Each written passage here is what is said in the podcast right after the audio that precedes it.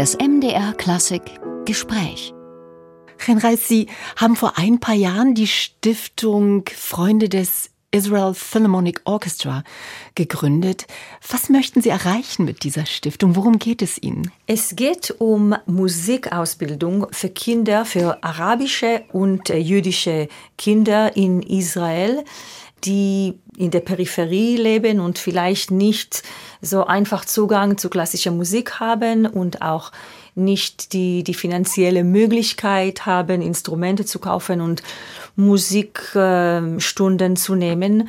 Äh, wir sammeln Geld und diese Spende geht an die Israel Philharmonic Orchestra Ausbildung Programms und Musiker vom Orchester dann fahren zu den verschiedenen Schulen, um klassische Musik zu unterrichten äh, mit der Hoffnung auch, dass arabische und, und jüdische Kinder zusammen mhm. musizieren können. Und damit äh, fördern wir Zuhören, dass man einander zuhört und es gibt einen Dialog und äh, etwas, das wir zusammen machen können, was sehr, sehr wichtig, besonders jetzt. Ja, wir brauchen wirklich viel Glauben und viel Hoffnung. Ich war vor kurzem in Israel, es tut mir sehr leid, wo wir uns jetzt befinden. Es ist eine Eskalation, wo man nicht weiß, wo die endet. Ja. Genau. Es wird auch so viel von der israelischen Regierung falsch gemacht. Ich meine, wenn so Kommentare kommen, es gibt keine palästinensische Kultur und kein palästinensisches Volk, dann ist das schon ziemlich hart. Ja. ja. Man darf solche Sachen mhm. überhaupt nicht sagen und es tut mir so leid. Ich bin teilweise sprachlos, wenn ich diese Sachen höre. Aber was, was mir Hoffnung gibt, sind die jungen Leute in Israel.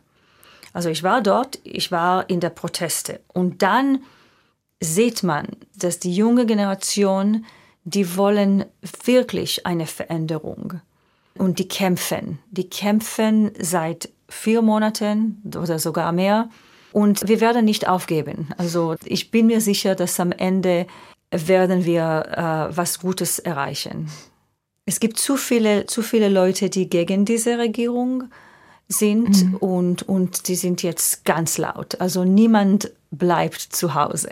Niemand sitzt auf dem Fenster und schaut. Nein, mhm. alle sind da, weil es gibt keinen anderen Weg. Wir, wir müssen einen Dialog mit unseren Nachbarn haben und wir, wir, wir müssen eine Lösung finden für die ganze Region. Das ist unsere Verantwortung. Aber ja, ich denke an meine Großeltern, die kamen nach Palästina in 39 und die hatten totale andere Ideen im Kopf gehabt.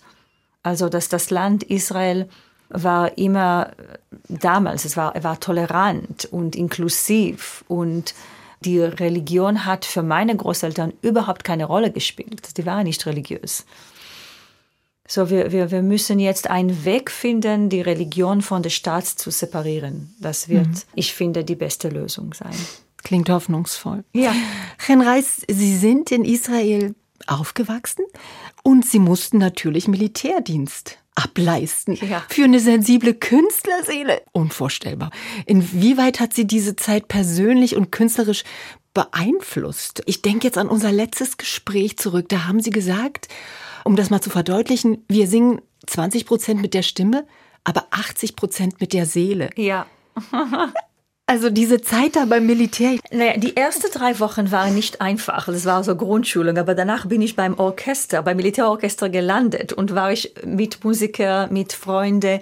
So insofern war mein Militärdienst äh, nicht das, was die Leute denken. Natürlich, ich, ich konnte damals Waffen schießen und, und solche Sachen machen, aber eigentlich habe ich hauptsächlich gesungen und die Leute Freude, Freude gegeben und, und Hoffnung gegeben.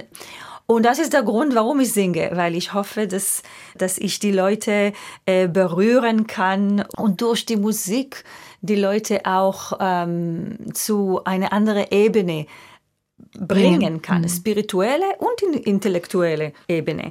Aber ich denke, und jetzt natürlich, es ist schon ein paar Jahre her, mittlerweile ich unterrichte auch und ich sehe, wie, wie die jungen Leute, die jungen Sänger denken und wie sie lernen. Und es ist so interessant zu beobachten, wie verschiedene wir sind in der Art, in dem wir Sachen lernen. Dann sieht man die Leute wirklich nackt und in eine ganz authentische Zustand was selten ist, ja, weil es mhm. ist, ich finde es immer so lustig, dass ich meine Studenten auf Instagram schaue und diese Persönlichkeit, was sie auf Instagram die Welt zeigen, aber dann, wie sie sind wirklich im, Im Unterricht. Im, im Unterricht. Das ist total was anderes, ja.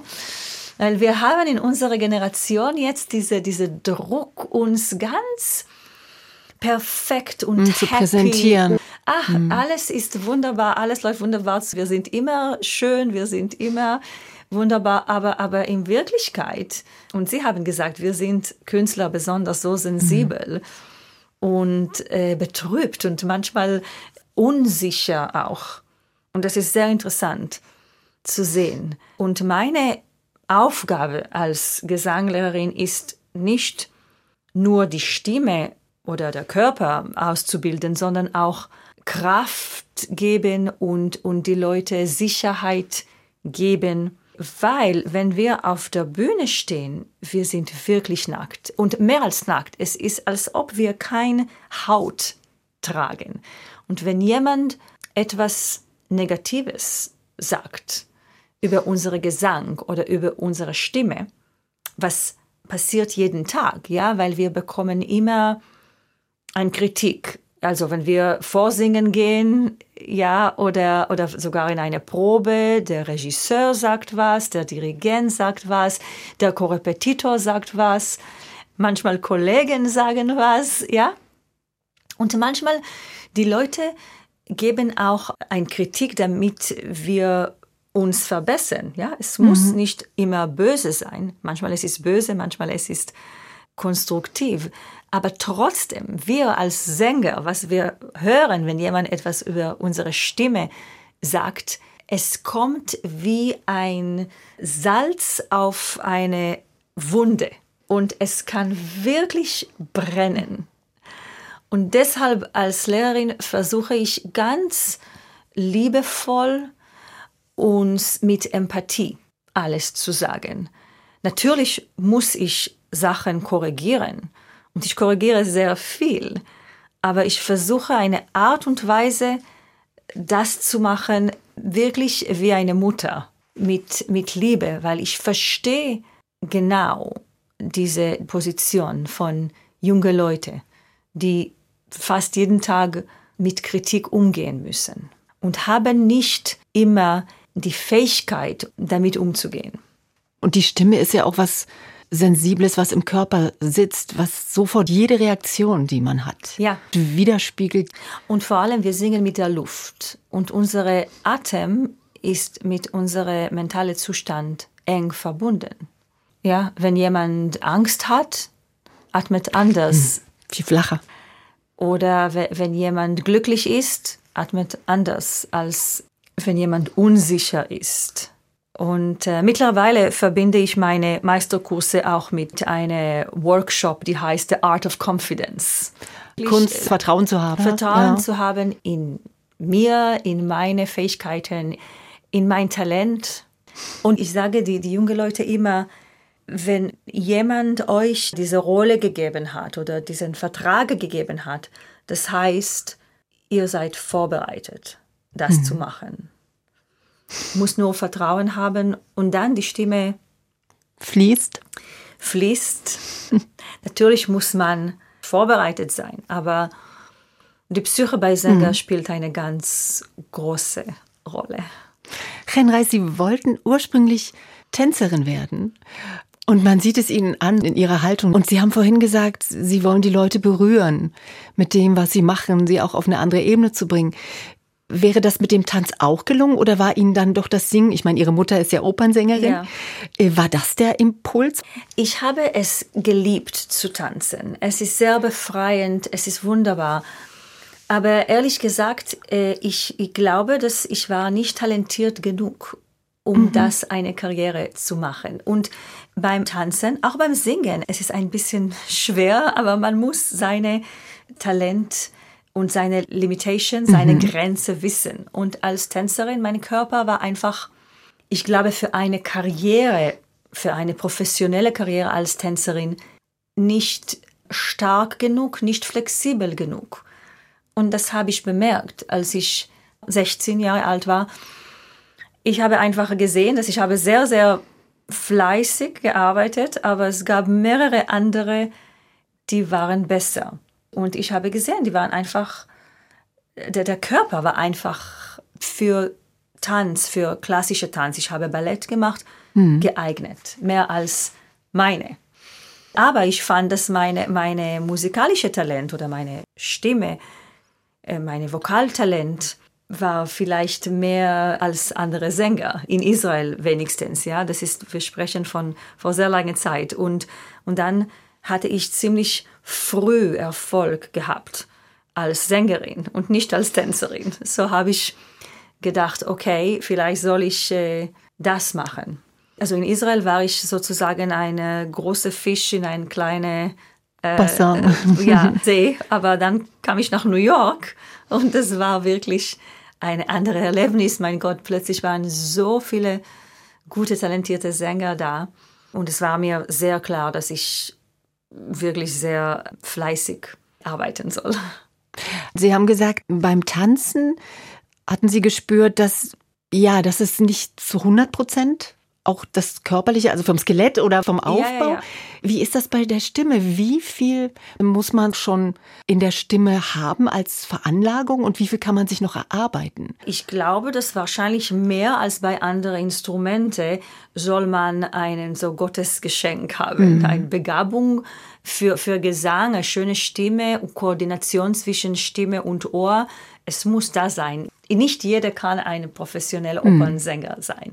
So wie nicht jeder kann ein Tänzer sein oder, oder ein Athlet sein. Also der Talent spielt eine, eine große mhm. Rolle. So wie bei Sport und bei Kunst. Es gibt ein Spruch auf Englisch, The fact that a pig can run doesn't make him a racing horse.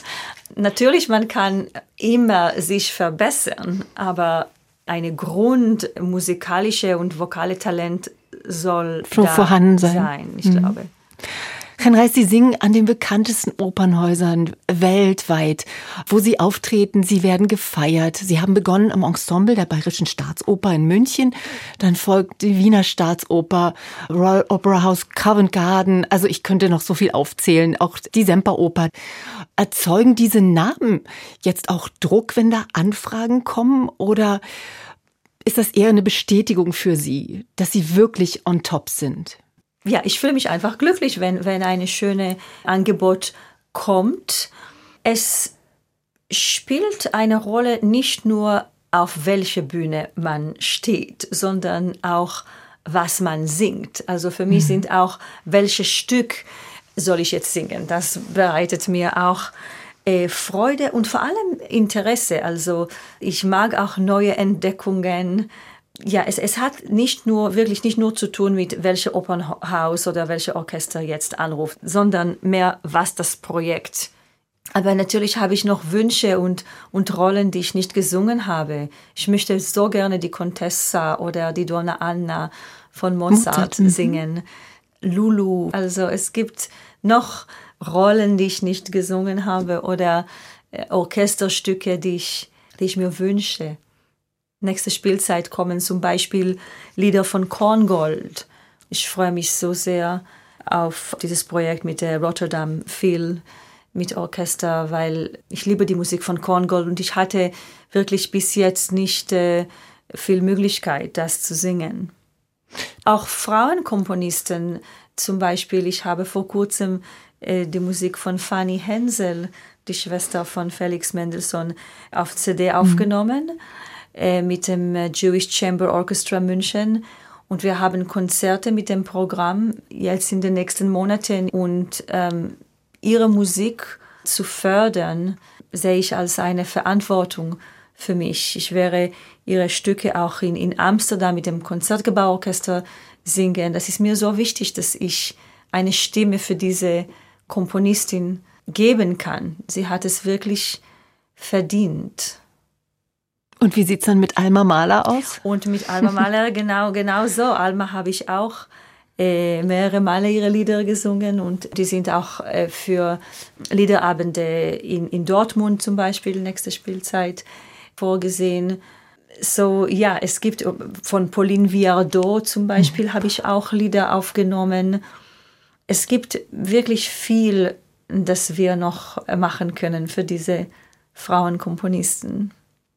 Dann wünsche ich Ihnen alles Liebe und dass die Stimme immer sitzt und Sie weiter Ihre Projekte verfolgen. Vielen Dank fürs Gespräch. Ich bedanke mich.